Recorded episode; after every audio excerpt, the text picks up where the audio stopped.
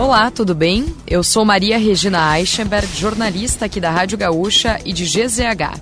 Não conseguiu acompanhar as principais notícias de hoje, segunda, 25 de setembro ou das últimas horas? Eu vou trazer aqui para ti antes que o dia acabe. Nosso resumo diário de notícias do fim da tarde. Oferecimento correspondente gaúcha Serrana Solar. A minha escolha é certa.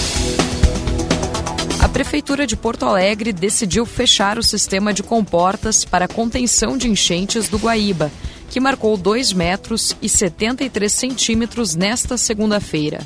A medida foi tomada para evitar que a área central seja alagada caso a medição chegue aos 3 metros. O sistema de comportas é formado por 14 portões que se estendem ao longo do Muro da Mauá e nas passagens abaixo da Avenida Castelo Branco. Desses, oito ficam abertos e outros seis estão fechados de forma permanente.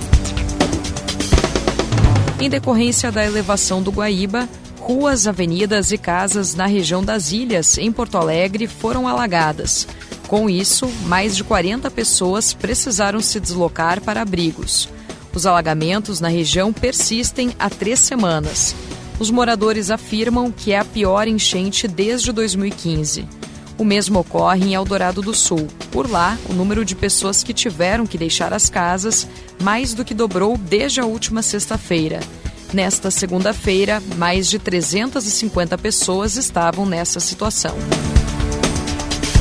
O Ministério Público Estadual vai apurar eventuais irregularidades envolvendo o cumprimento dos contratos de concessão do sistema de transporte público de Porto Alegre.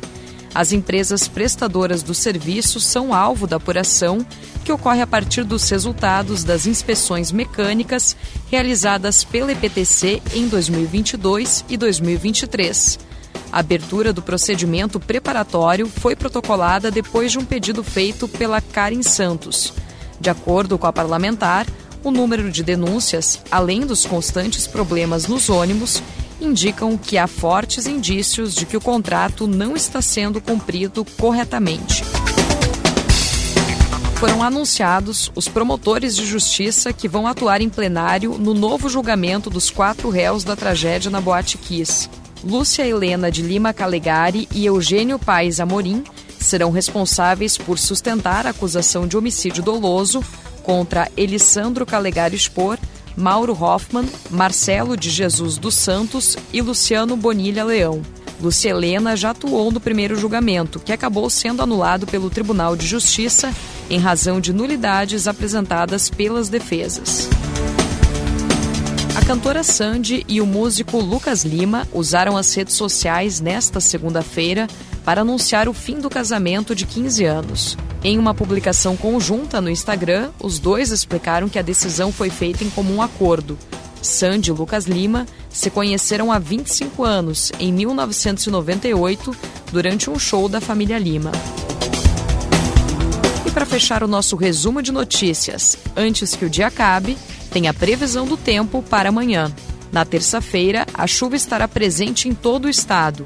Nas regiões norte, noroeste e litoral norte, a chuva será bastante intensa, com trovoadas e fortes rajadas de ventos. Se quiser saber mais sobre algum desses assuntos e muitos outros, além dos nossos colunistas, áudios, vídeos, é só acessar gzh.com.br ou o aplicativo de GZH. Amanhã a gente volta aqui antes que o dia acabe.